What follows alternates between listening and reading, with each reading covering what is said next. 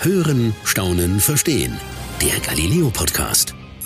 Hallo und willkommen zu einer neuen Galileo Podcast Folge mit mir, Chris-Marie von Naumann. Ich bin Redakteurin bei Galileo und beschäftige mich aktuell viel mit dem Thema Geld. Genauer gesagt, digitalem Geld. Die Europäische Zentralbank bzw. deren Präsidentin Christine Lagarde hat angekündigt, es wird einen E-Euro geben.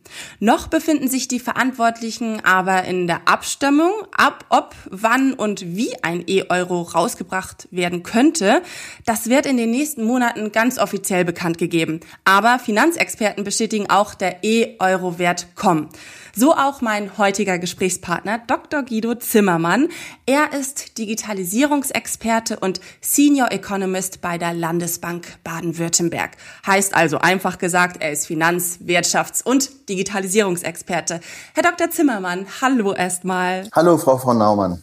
Danke, dass Sie heute hier sind. Also zum Thema passenderweise digital, virtuell, wie auch immer man das nennen mag. Wir sitzen ja leider nicht physisch gemeinsam in einem Raum, sondern wir sind per Leitung miteinander verbunden und reden heute über digitales Geld. Wir versuchen uns mal im Laufe des Gesprächs in ein Szenario einzuarbeiten, in welchem es vielleicht nur noch digitales Geld auf der Welt gäbe.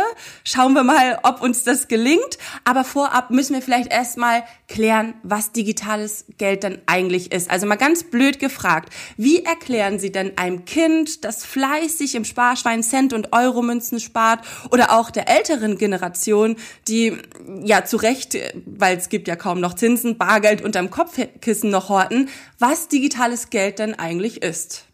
Digitales Geld ist eigentlich genau das, was man auch bislang hat. Nur, dass es, ähm, es hat dieselben Eigenschaften wie Bargeld. Also wenn das Kind Geld spart, dann äh, legt es die Euro oder die Cent in ein Sparschwein. Ähm, denn genau dasselbe könnte es dann später machen, in, indem es einen digitalen Euro in einen digitalen Tresor steckt oder in eine digitale Brieftasche und das, was dieses digitale Geld in Zukunft ausmachen würde, wäre, dass es genau dieselben Eigenschaften hat. Das heißt, niemand bekommt mit, was man da einzahlt, was man in diese Spardose steckt, wen man zahlt damit. Es ist sicher, es ist anonym und verlässlich. Ja, also genau dieselben Eigenschaften wie Bargeld. Das ist der Unterschied zum Beispiel zu einer E-Karte, wo praktisch jede Transaktion ähm, verfolgt wird ja, von dem Zahlungsverkehrsdienstleister. Äh, oder wenn Sie äh, mit einer Mastercard zahlen oder mit Visa oder mit Apple Pay, das wird verfolgt. Da gibt es irgendwie einen Transaktionsnachweis. Aber bei einem physischen Bargeld gibt es das nicht. Das kann niemand verfolgen, wen man mit was bezahlt und wofür. Und bei dem digitalen Euro in Zukunft soll das genauso sein. Okay, also das bedeutet, dass digitales Geld eine Form unseres Bargeldes wird, aber eben nicht mehr, dass ich so anfassen kann, wie es jetzt eben aus meinem Portemonnaie rausholen kann, sondern dass es eben ja physisch nicht greifbar ist, sondern digital virtuell ist beispielsweise jetzt auf dem Handy oder auf einer Datenkarte. Aber ich finde, das muss man vielleicht noch mal gerade am Anfang ähm, ganz klar sagen, weil es gibt ja auch heute schon die Möglichkeit, mit dem Handy zu bezahlen. Also wenn ich zum Beispiel an Google oder Apple Pay denke oder auch an PayPal, ähm, kann man sich das Geld hin und her schieben. Ich glaube, es wäre wichtig, wenn Sie vielleicht noch einmal ganz konkret festhalten, was denn der Unterschied ist zum heutigen Bezahlen mit dem Handy? Praktisch gibt es da keinen Unterschied. Heute hält man sein Handy an einen Sensor oder äh, an, Karten, äh, an Karteneinleser. Und das wird in Zukunft genauso sein. Ja, wir werden wahrscheinlich auch noch in zehn Jahren Smartphones haben und da wird eine App drauf sein und dann zahlt man mit dieser App. Der einzige Unterschied ist, dass diese, diese Nachverfolgbarkeit, ja, bei den heutigen Zahlungsmöglichkeiten per Handy wird jede Transaktion getrackt, das heißt nachverfolgt. Und das soll eben nicht bei der Einführung eines digitalen Euros möglich sein. Das heißt, es soll anonym gezahlt werden können. Und dafür bekommt es dann zwei neue Eigenschaften seitens ihrer Bank, ja, äh, oder seitens vielleicht sogar der Europäischen Zentralbank selber. Das ist noch nicht entschieden, dass jeder Bürger einen sogenannten, sogenannten digitalen Tresor hat, ja, wo er diese digitalen Bargeldmengen, also die äh, speichern kann, also genauso wie das ähm, Sparschwein, und dass man aus diesem digitalen Tresor dann nochmal in seine digitale Brieftasche oder Digital Wallet auf Englisch genannt äh, Geld vom digitalen Tresor auf die Digital Wallet transferieren kann und damit zahlt man dann mit seinem Handy zum Beispiel. Ja? Oder ich kann Geld von meinem digitalen Tresor auf eine Karte nochmal ziehen und wenn ich dann irgendwo in einem Wald stehe, äh, bei einem Café, wo überhaupt keine Internetverbindung ist, kann ich dann trotzdem bei dem Café im Wald damit zahlen, weil ich ja auf dieser Karte dann nochmal dieses digitale Bargeld gespeichert habe. Ja, das ist eigentlich der einzige Unterschied, ist wirklich diese mangelnde Nachverfolgbarkeit ja, im Vergleich zu anderen bisherigen elektronischen Zahlungsmöglichkeiten. Okay, was, was mir jetzt so als Frage direkt kam, ähm, wie, wieso braucht man denn eigentlich digitales Geld? Weil noch gibt es ja Bargeld. Und wieso kann ich nicht einfach sagen, im Café um die Ecke zahle ich halt auch weiterhin meinen Kaffee mit äh, 1, 2, 3 ähm, äh, oder mit, mit, mit Euromünzen, mit einem Schein oder so. Warum brauche ich denn jetzt eigentlich eine Weiterentwicklung des Bargeldes? Können Sie das vielleicht mal ähm, kurz auf den Punkt bringen, wenn das überhaupt geht? Das geht. Also die Gesellschaft entwickelt sich weiter und die Europäische Zentralbank ist ja verantwortlich für alle Staaten im europäischen Währungsraum für die Geldversorgung. Jetzt gibt es Länder wie Deutschland, wir sind relativ konservativ. Wir zahlen noch zu 60 Prozent mit Bargeld. Das ist eine sehr hohe Quote im Vergleich zu anderen Ländern. Da gibt es Länder wie äh, Schweden oder Norwegen, da werden sie in der Kneipe ausgelacht, wenn sie da mit einer Krone kommen und ihr, und ihr Bier zahlen wollen. Das ist mir wirklich selber passiert, ja. Und da gibt es einfach nur elektronische Zahlungsverkehrsmöglichkeiten. Äh, und um das zu vereinheitlichen und einfach diesem Trend hin zu weniger Bargeldverwendung entgegenzutreten, sagt die äh, Zentralbank der Europas. Jeder Bürger hat ja einen gesetzlichen Anspruch auf Bargeld, ja. Und wenn dieses Bargeld aber nicht mehr verwendet wird, dann muss man dem Bürger eben einen anderen Zugang zu diesem Bargeld verschaffen. Und dieses Bargeld hat einfach drei Eigenschaften. Es ist verlässlich, Niemand bekommt mit, wen man zahlt und niemand bekommt mit, wofür man etwas bezahlt.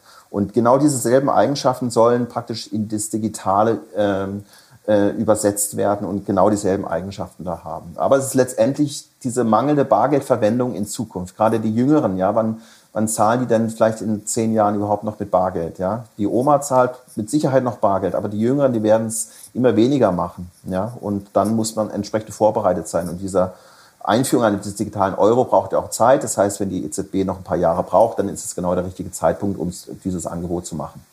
Und wieso ist es denn so wichtig, dass wir ein Zahlungsmittel haben, ähm, mit dem man eben anonym auch zahlen kann? Das haben Sie gerade angesprochen, das ist eine der drei Eigenschaften, die Bargeld hat und die ganz, ganz wichtig ist. Warum kann man nicht sagen, okay, Bargeld wird weniger verwendet, dann fällt es halt weg und wir zahlen halt nur noch mit einem Handy, also Apple oder Google Pay oder mit unserer EC-Karte oder Kreditkarte. Warum müssen wir anonym zahlen können? Können Sie das vielleicht mal so an einer alltäglichen Situation ähm, erklären? Also nehmen Sie einfach ein Beispiel. Sie wollen etwas in der Apotheke kaufen und Medizin, Medikamente ist doch etwas sehr Persönliches. Ja, da will man nicht unbedingt, dass jeder mitbekommt, was man da kauft. Und da würden Sie jetzt vielleicht in, in, die Apotheke gehen und mit Bargeld zahlen. Das wollen Sie dann, wenn überhaupt kein Bargeld mehr von der Apotheke genommen wird, ja auch in irgendeiner Form möglich machen. Und stellen Sie sich vor, Sie müssen Medikamente kaufen für eine Krankheit, die chronisch ist. Ja? Und stellen Sie sich vor, jede Transaktion in der Apotheke würde verfolgt werden durch einen Zahlungsverkehrsdienstleister, der wiederum diese Daten zum Beispiel an eine Versicherung weiter äh, verkauft. Ja, das ist ja auch schon vorgekommen in anderen Ländern, dass die Daten weiterverkauft wurden. Das heißt, die Versicherung würde mitbekommen, dass Sie unter Umständen eine Krankheit haben und dann würde die Versicherung sich plötzlich bei Ihnen melden ja, und sagen, ja, wir haben irgendwie gehört, Sie, Sie kaufen hier regelmäßig Medikamente für die und die Krankheit kann es sein, dass Sie vielleicht ein höheres Berufsunfähigkeitsrisiko haben, dann müssen wir ja Ihre Versicherungsprämien erhöhen oder irgendeine andere äh, äh, Versicherungsprämie erhöhen, je nachdem, was Sie für eine Krankheit haben. Und das wollen Sie nicht. Das ist der erste Grund. Ja, das heißt also eine gewisse Datensicherheit und Datenschutz ist für uns Europäer sehr, sehr wichtig. Und das Zweite ist, dass einfach ein gesetzlicher Anspruch besteht auf Bargeld und seine Eigenschaften. Das haben die Gesetzeshüter einfach irgendwann mal ähm, beschlossen. Und dieser Anspruch besteht weiterhin. Das heißt, wir haben zwei Gründe. Erst einmal der Datenschutz. Das ist einfach völlig okay, dass man sowas hat. Und das zweite ist der gesetzliche Anspruch auf Bargeld. Also halten wir mal kurz fest, der E-Euro wert die digitale Form unseres Bargeldes und das ist datenschutzsicher, also anonym. Und der digitale Euro soll ja auch tatsächlich kommen, so wie die EZB sich jüngst geäußert hat. Ähm, aber unser Bargeld, wie wir es kennen, soll dann nicht verschwinden und auch EC-Karten sollen nicht verschwinden, sondern der digitale Euro soll neben den bekannten Zahlungsmitteln, die wir jetzt haben, koexistieren. Ich würde aber vorschlagen, Herr Dr. Zimmermann, wir spinnen jetzt einfach mal so ein bisschen weiter und tun mal so, was wäre denn, wenn es nur noch digitales Geld geben würde? Wäre das schlimm? Für mich nicht. Also einfach alle Zahlungen wären sehr viel einfacher durchzuführen, sehr viel schneller gerade auch im internationalen Kontext, ja, also Sie, zum Beispiel, Sie müssten jetzt dann, wenn Sie irgendwelche Freunde hätten, denen Sie noch irgendwie Geld schulden durch einen Urlaub im Ausland für ein Bier, das könnten Sie vielleicht in Zukunft durch Facebooks äh, Libra oder Diem ähm, äh, Währung zahlen, aber wenn Sie sowas hätten von der EZB, könnten Sie genauso sowas machen mit dem digitalen Euro, dann wären Sie nicht von Facebook abhängig, ja. Also von genau, daher, ich freue mich drauf. Sie freuen sich drauf, okay. Aber Sie haben jetzt auch gerade angesprochen, ähm, äh, es gibt ja noch andere digitale Währungen, die die in der Mache sind, sage ich mal. Also Facebook ist in der Planung, ähm, China ist in der Planung, wir in Europa sind in der Planung. Glauben Sie denn, wenn wir irgendwann so weit sind, dass es nur noch digitale Währungen gibt, ähm, dass es eine gäbe oder dass es wie jetzt auch, dass es unterschiedliche Währungen gibt? Also erstmal wird es Bargeld immer geben, einfach deswegen, weil jede Zentralbank muss darauf achten, dass auch bei einem Stromausfall noch gezahlt werden kann. Ja? Und Beispiel, irgendwelche Hacker würden äh, das Stromsystem Amerikas oder Europas angreifen, auch dann wollen wir ja zahlen. Und das geht ja bei digitaler äh, Zahlung nur bis zu einem gewissen Betrag. Also wenn Sie zufälligerweise dann auf Ihrer Karte äh, auch noch ein paar digitale Euros hätten, aber die sind ja dann erschöpflich, ja, weil man einfach nur so und so viel abgehoben hat so. Also das heißt, Bargeld wird es immer geben, auch vor dem Hintergrund, dass wir Deutsche und andere Europäer noch gerne auch mit Bargeld zahlen, gerade die ältere Bevölkerung. Das Zweite ist, dass bestimmt jeder Währungsraum eigene digitale Zahlungsformen entwickeln wird. Das heißt, es wird einen digitalen Dollar geben, es wird einen digitalen Euro geben, es wird eine digitale schwedische Krone geben, es wird einen digitalen Yuan geben. Also Yuan ist die chinesische Währung. Und da unterscheidet sich dann eigentlich nicht viel davon von dem, was jetzt ist, außer dass jeder Bürger nochmal ergänzend zum physischen Bargeld nochmal digitales Bargeld hat. Aber dann ist ja dieses, diese Zukunftsvision, dass es vielleicht doch nur noch digitales Geld geben würde, gar nicht so absurd, weil sie, Sie haben ja auch gerade China eben schon angesprochen und Klar, in Europa äh, wurde angekündigt, also es koexistiert neben unseren jetzigen Zahlungsmitteln und Bargeld wird es hier immer geben, wie Sie ja auch gerade nochmal bestätigt haben. Aber in China sagt man doch, wir wollen irgendwann nur noch digitales Geld haben, nur noch den digitalen Yuan haben. Also halten Sie das denn für vollkommen absurd und unrealistisch oder glauben Sie, China wird das wirklich so durchziehen? Also China ist einfach eine andere Gesellschaft. Das heißt, sie sind viel digitaler aufgestellt. Ja, man zahlt sowieso schon eigentlich nur noch über Alipay Pay und WeChat Pay. Das sind diese Zahlungsverkehrsdienstleistungen der großen Tech-Konzerne dort. Aber auch jeder Chinese kann seine digitalen Yuan in ganz normales Bargeld umtauschen. Das ist ihm auch zugesichert. Allerdings muss man dazu sagen, erstens, die Chinesen sind viel digitaler als wir, auch im Zahlungsverhalten. Und zweitens ist es auch eine andere Gesellschaftsform. Das heißt, der Staat möchte, dass alle Finanztransaktionen ihm bekannt sind. Und weil er das möchte, hat er natürlich auch einen Anreiz, dass alle Bürger digitales Geld benutzen. Ja, das ist ein großer Unterschied zu Europa, wo der Staat eben nicht unbedingt wissen will, äh, was ich bargeldtechnisch bezahle. Ah, okay. Also die, die digitalen Währungen, der Yuan und der Euro digitalisiert werden komplett unterschiedlich ausgestaltet. Der Yuan wird also nachvollziehbar sein. Er wird die Transaktion nachverfolgen, sodass die Regierung Einblicke hat in die Transaktion, was ja, muss man ja auch mal sagen, bei einem Land wie China nicht ganz so verwunderlich ist, dass das so geplant wird. Und in Europa ist es exakt das Gegenteil, oder? Dass die EZB eben sagt, nein, uns interessiert nicht, was ihr mit dem digitalen Euro zahlt. Wir wollen gar nicht wissen, welche Transaktion ihr macht. Genau. Also man muss sich das so vorstellen. Wir haben bislang als deutscher und europäischer Bürger das Recht, bis 10.000 Euro in Bargeld ohne Meldepflicht zu bezahlen zu können. Ja? Und mhm. ähm, das ist unser Recht und das wird uns auch nicht genommen werden. Das hängt dann von der Ausgestaltung ab, wie groß der Maximalbetrag ist, den ich dann in digitalem Bargeld halten kann und damit zahlen kann. Aber das Recht haben wir.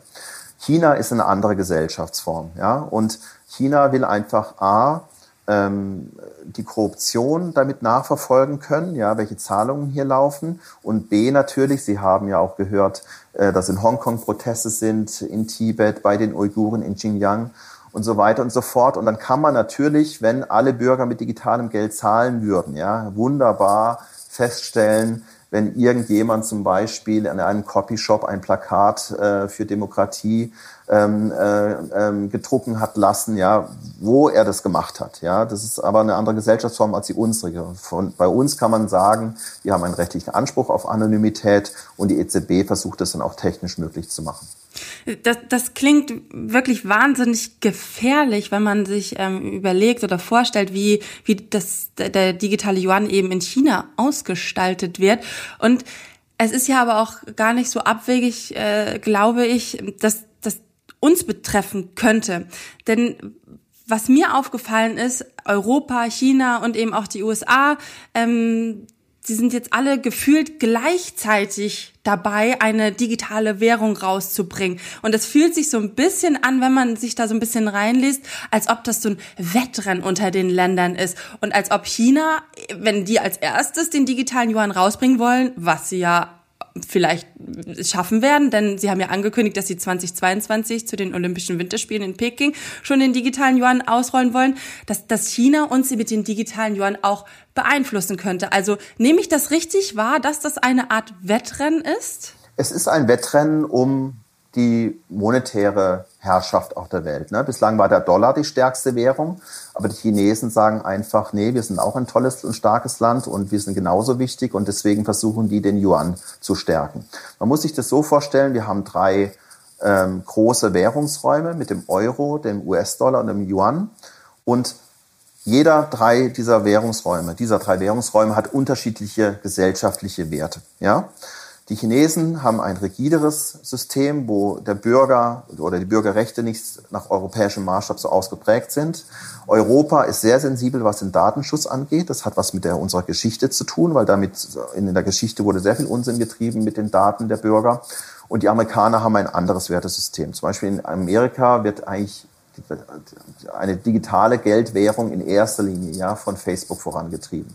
So, die Chinesen, die verfolgen die Daten eins zu eins beim digitalen Yuan vom Staat aus her. Ja? Aber Facebook würde die Daten genauso weiterverfolgen. Wenn Sie mit Facebooks Währung irgendwann mal zahlen würden, würde Facebook mitbekommen, aha, Sie haben jetzt hier ein Bier gezahlt oder Sie waren im Copyshop oder Sie waren in der Apotheke.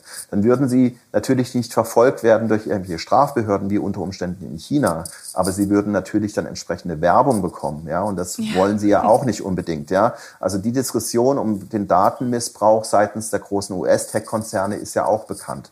Und Europa ist einfach in der Mitte. Europa kann es sich nicht leisten, hinter diesen beiden großen Währungsräumen China und US-Dollar hinter anzustehen.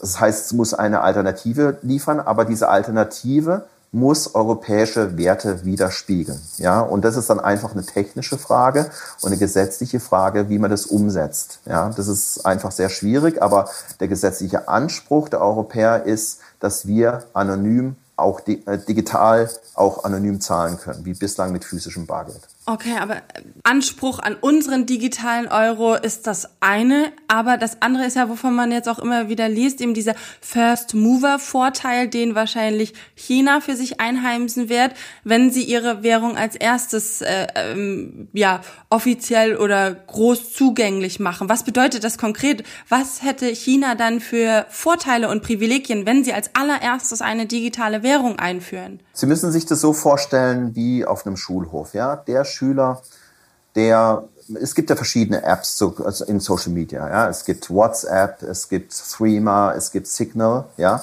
und die mhm. App, die zu, als erstes auf dem Schulhof populär wird, ja, die, mit dieser App wird dann ein Netzwerk geschaffen. Ja, also alle, alle Schüler der, der neunten Klasse äh, sind dann halt auf dem Schulhof bei WhatsApp und alle Schüler der zehnten Klasse sind vielleicht bei Threema. So das größte Netzwerk, aber da hat man den größten Anreiz, sich anzuschließen, weil da eh schon alle sind. Ja, so und so ist es genauso bei digitalen Währungen. Wir haben drei Währungsräume: der US-Dollar, den Euro und den digitalen Yuan.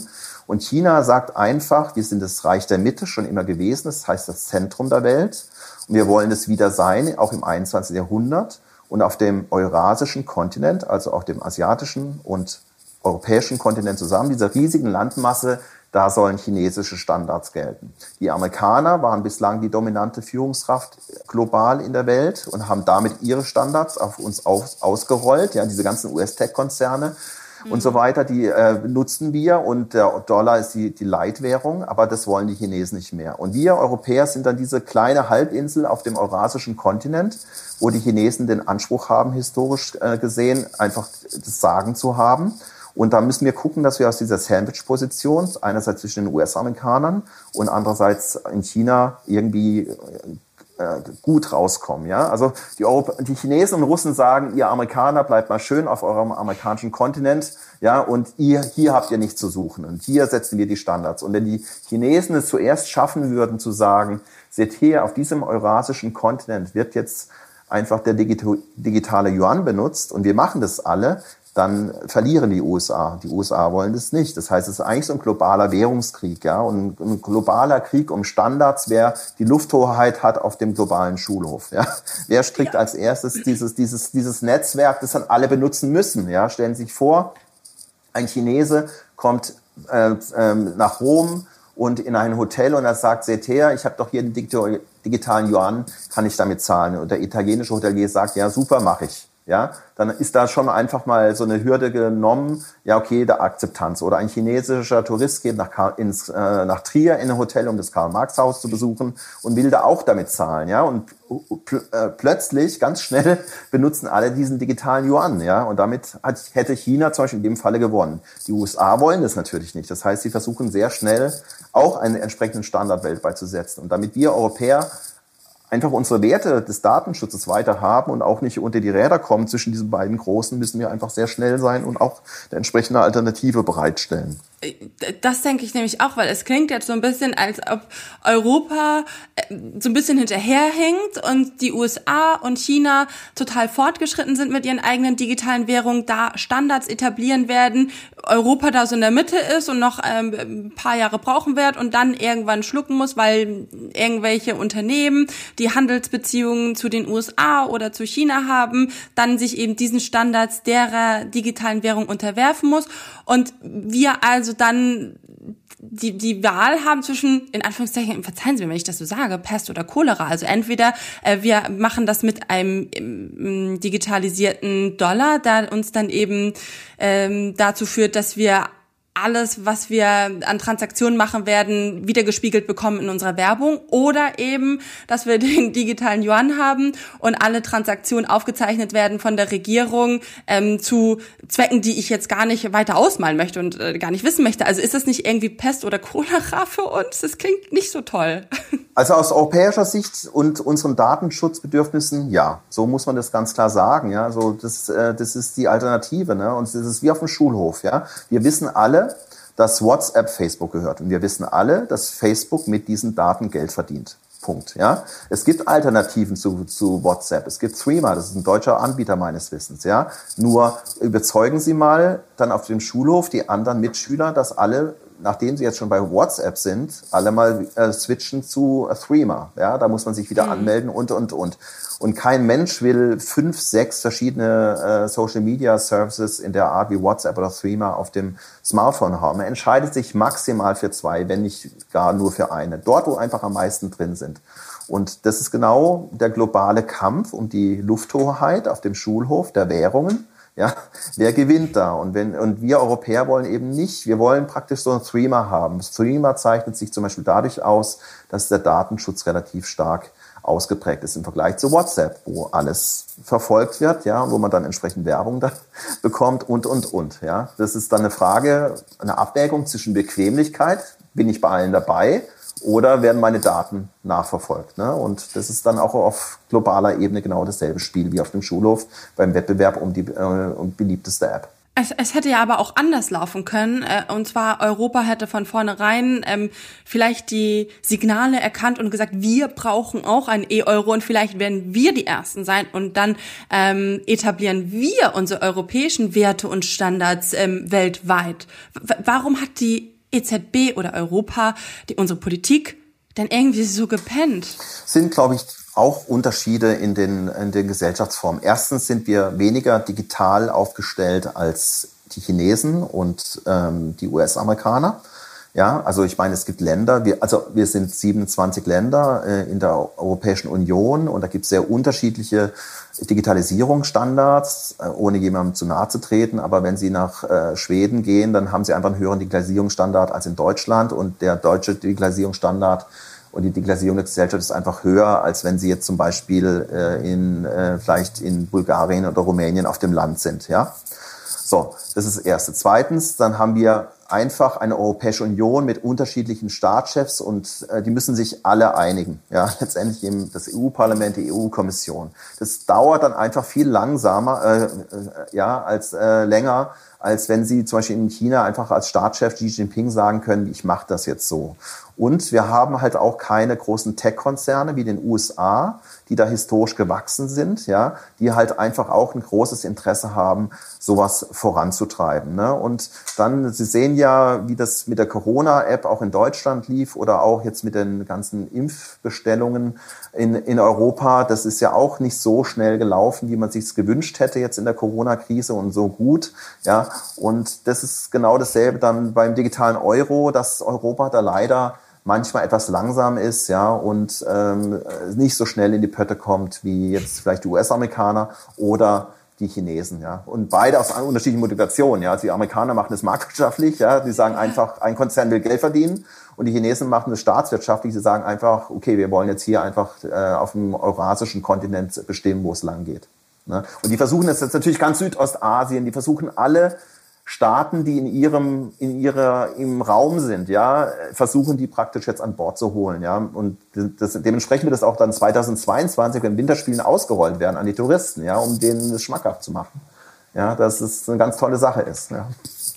Das, das ist Wahnsinn. Und, und wenn man sich dann vorstellt, dass die Europäische Zentralbank, die hat zwei also Christine Lagarde hat ja gesagt, ja, der E-Euro-Wert kommt, aber es ist ja noch nicht offiziell und final entschieden, ob ein E-Euro wirklich kommt, weil da natürlich noch äh, mehrere Instanzen mitreden und es äh, liefen jetzt Analysen und das wird jetzt ja alles ausgewertet und äh, bis Mitte dieses Jahres, glaube ich, entscheiden sie. Sie gehen ja aber selbst davon aus, Herr Dr. Zimmermann, dass der E-Euro kommen wird. Aber was glauben Sie denn, wie lange es denn jetzt auch dauern wird, wenn China nächstes Jahr schon so weit ist, den, den E-Yuan auszurollen oder den digitalen Yuan? Wie lange brauchen wir denn noch, wenn, wenn wir noch nicht mal final entschieden haben?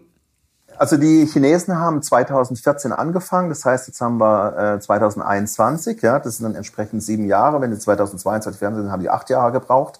So, und dann brauchen wir bestimmt auch acht Jahre. Wenn wir dann nochmal Schnaps drauflegen, sage ich mal, äh, mit europäischer Langsamkeit, dann erwarte ich das so für 2030.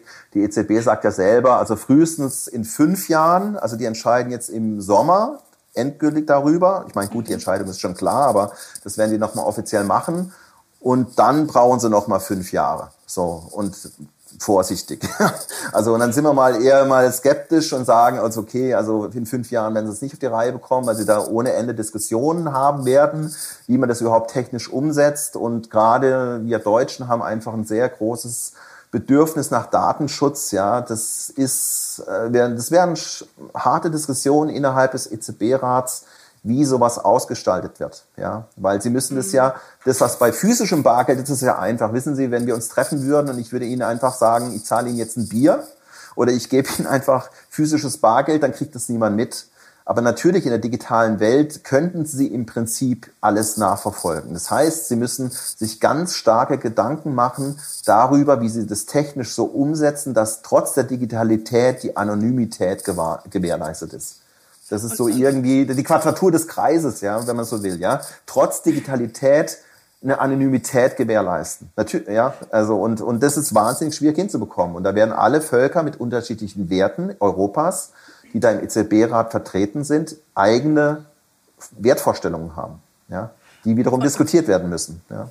Vertrauen Sie denn auf unser europäisches Wertesystem, auf die EZB und sagen, ja, das werden die schon hinbekommen, dass sie ein digitales Bargeld ähm, schöpfen, wo es trotzdem nicht nachverfolgbar ist, wo es anonym ist, wo ich mich als äh, Privatperson sicher fühle, wenn ich damit meine Transaktion tätige? Oder sagen Sie eine Grund Skepsis ist schon angebracht, weil man liest ja auch wieder die wildesten, in Anführungszeichen, ich möchte da niemanden zu nahe treten, äh, Verschwörungstheorien, dass eben die EZB doch unsere Daten haben möchte. Also ich würde mich über Ihre Meinung einfach freuen, weil Sie eben ein Experte auf diesem Gebiet sind. Und ähm, haben Sie Angst davor? Sind Sie grundskeptisch oder sagen Sie, nein, da kann man schon drauf vertrauen? Also ich habe selber mal bei einer Zentralbank gearbeitet und ich kann Ihnen sagen, das sind alles super anständige, motivierte Beamte, ja, die das Wohl der Bürger im, im Hinterkopf haben. Ja, das ist, äh, da will niemand irgendwie dem Bürger irgendwie übers Ohr hauen. Ja, deswegen halte ich von diesen ganzen Verschwörungstheorien gerade gegenüber der Europäischen Zentralbank wirklich gesagt nichts. Ja, die versuchen das Beste im Rahmen der Gesetzesrahmen und im, im Rahmen der Vorgaben, die ihnen dann wiederum entsprechend durch die Mitglieder des EZB-Rates gemacht werden. Ja, und jedes Land hat da ähm, de facto Einfluss. Ja, und dann wird halt einfach entschieden irgendwann. Ne? Aber letztendlich geht es ja auch um relativ kleine Summen. Ja, da, da sind Diskussionen im, im, äh, um, um den Maximalbetrag von 3.000 Euro, so dass man praktisch 3.000 Euro immer als digitales Bargeld zur Verfügung hätte, weil das warum 3.000 Euro, weil es sich da um so ein Bruttomonatsgehalt geht bei einem Normalbürger. Ja, und effektiv kann man vielleicht dann 300 äh, Euro in seiner digitalen Brieftasche haben. Das sind ja keine Beträge, ähm, äh, die die Welt sind. Und da glaube ich schon, dass das möglich sein könnte, ja, dass man dann irgendwelche Lösungen findet, äh, so dass man auch dem Anonymitätsanspruch der Bürger Europas gerecht wird, technischer Art. Ne? Aber es ist natürlich klar, es ist, ein, es ist äh, schwierig und wenn man sowieso schon an Verschwörungstheorien glaubt, kann man nur, kann man sagen, okay, das glaube ich alles nicht, die werden das alles nachverfolgen. Ich persönlich glaube das nicht, sondern glaube da schon an das Gute der EZB dass sie da alles im Sinne der europäischen Bürger und deren Werte macht. Also ich bin wahnsinnig gespannt darauf und ich bin mir sicher, dass das in den nächsten ähm, fünf oder zehn Jahren ähm, wahnsinnig spannend wird und viele Diskussionen darum geben wird und uns viel mehr begleiten wird, als es jetzt das tut, weil um ehrlich zu sein, also Sie haben natürlich sehr viel damit zu tun. Sie haben schon viel über den digitalen Euro wahrscheinlich geredet und von Anfang an alles mitbekommen, weil es aber auch Ihr Beruf ist. Aber ich finde, an den Otto Normalverbrauchern ist das Thema bisher komplett vorbeigegangen. Das war irgendwie gar nicht so groß in den Medien, aber ich glaube, das wird immer mehr jetzt kommen einfach. Ähm, und bis dahin werden wir wahrscheinlich einfach vermehrt mit der Karte zahlen, was in diesen Zeiten ja aktuell ähm, wichtiger ist denn je, das kontaktlose Zahlen. Aber die Deutschen, die hängen schon sehr an ihrem Bargeld. Sie haben das ja auch eingangs gesagt, oder über 60 Prozent zahlen genau. immer noch gerne bar. Ja. Und das trotz mhm. dieser Zeiten? Ja, aber das ist unsere Kultur, ja. Also andere Völker, ich glaube in Estland und Schweden sind es maximal zehn Prozent noch, ja. Deswegen sind zum Beispiel die Zentralbanken dort viel schneller, ja, weil sie natürlich sehen, Bargeld wird nicht verwendet, also müssen sie ihren Bürgern eine Alternative schaffen. In einem Land, wo 60 Prozent wie bei uns halt noch mit Bargeld zahlen, muss eine Bundesbank natürlich auch nicht so schnell sein, ja. Aber das kann sich eine europäische Zentralbank nicht leisten, weil sie jedes Land, was zum europäischen Währungsraum gehört, ne, das muss äh, berücksichtigt werden in ihren Zahlungsgewohnheiten. Ne? Und je jünger die Bevölkerung ist, umso eher wird sie digital zahlen wollen. Und spät, stellen Sie sich mal vor, Facebook würde jetzt ab nächstem Jahr sagen, jeder Facebook-Nutzer kann mit dieser Facebook-Währung Libra oder neuer genannt Diem zahlen. Ja? Mhm. Also 90 Prozent aller Facebook-Nutzer, die sitzen in Schwellenländern. Ja? Die sitzen nicht in Europa oder in Deutschland, sondern die sitzen in Schwellenländern. So. Und stellen Sie sich vor, jeder würde dann einfach sagen, super, ich kann ganz schnell zahlen damit. Ja, dann entwickelt sich so ein Standard und dann können Sie sich plötzlich auch dem nicht mehr entziehen, weil zum Beispiel jede Urlaubsreise per Booking, da würde der, keine Ahnung, thailändische Hotelbesitzer dann sagen, zahlen Sie mich schnell, bezahlen Sie mich schnell mit Diem. Ja, das geht schneller, als wenn Sie es überweisen oder so. Ja, mhm. und dann plötzlich haben Sie Flux die Pflicht als Urlauber, ja, der eine Reise in Thailand buchen will oder Costa Rica, mit Diem zu zahlen. Und jedes Mal wird ihre, ihr, ihr, ihre Transaktion getrackt von Facebook und sie bekommen sofort wiederum eine Werbung dafür. Das wollen sie vielleicht nicht unbedingt. Ja, und deswegen sagt die Europäische Zentralbank lieber dann so eine offizielle Geschichte, wo sie sagen können, okay, also vielleicht bis 3000 Euro können sie völlig problemlos auch digital und ganz schnell den thailändischen Resortbesitzer oder Hotelbesitzer zahlen, ohne dass es jemand mitbekommt. ich bin absolut gespannt, ob der digitale Euro dann so angenommen wird, ob das Vertrauen dann ähm, da ist wie jetzt in unser Bargeld. Man muss ja aber auch mal sagen, es war vielleicht auch nicht immer äh, das größte Vertrauen in unser Bargeld vorhanden. Also was aber Fakt ist, denke ich, dass dass man davor keine Angst haben muss vor der Digitalisierung unseres Geldes, weil Geld sich immer entwickelt hat. Also wir tauschen ja jetzt auch heutzutage keine Waren mehr, wir haben kein Gold mehr, mit dem wir zahlen oder Schuldscheine, ähm, sondern jetzt aktuell haben wir die Karten und haben das Bargeld und irgendwann wird es vielleicht zusätzlich noch digitales Geld geben, oder? Also man braucht davor vielleicht keine Angst haben. Man kann grundskeptisch sein, sicherlich, aber Angst nicht.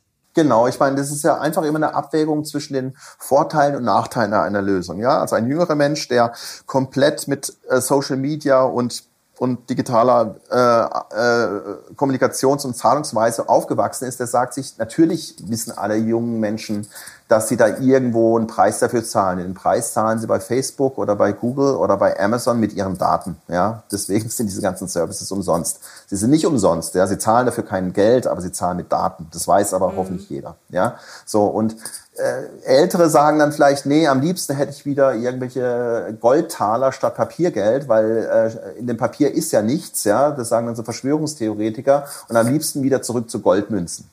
Klar, ich meine, mhm. man kann die, äh, das kann man so sehen, muss man aber nicht, weil das einfach so viel schwerer würde sein, das Leben, ja. Das, das ist einfach äh, ein Rückschritt und sobald sich, solange sich jeder bewusst ist, ja, dass er immer abwägen muss zwischen Kosten und Nachteilen einer Lösung, ja, dann ist es okay. Und ich würde sagen, wenn ich das ergänzend noch bekomme im Vergleich zu oder ergänzend zu anderen Zahlungsverkehrslösungen wie PayPal, ja, wie Facebooks DM in Zukunft, wie sonst was, dann sage ich doch, okay, ich bekomme es nochmal noch mal eine Möglichkeit, äh, vielleicht etwas sicherer zu zahlen als über PayPal oder Facebook.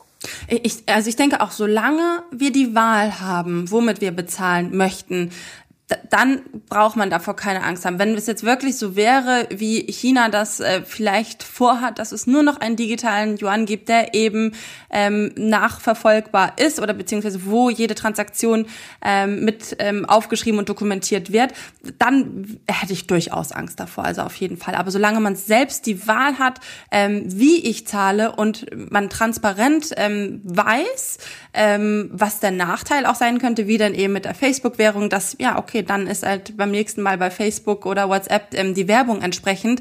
Solange man das alles weiß und die Wahl hat, denke ich, ist das alles ähm, soweit in Ordnung. Und ich bin einfach wahnsinnig gespannt, was so in den nächsten fünf bis zehn Jahren passiert wird. Und sage aber erstmal heute zu Ihnen, Herr Dr. Zimmermann, Dankeschön, dass Sie uns dieses Zukunftsszenario aufgezeigt haben. Sehr, sehr gerne, sehr, sehr gerne. Und damit verabschieden wir uns in dieser Folge. Bis nächstes Mal. Machen Sie es gut und tschüss. Das war's für heute beim Galileo Podcast. Mehr von Galileo gibt's in der Galileo App, auf Galileo TV, in unserem YouTube-Kanal und natürlich täglich um 19.05 Uhr auf Pro 7.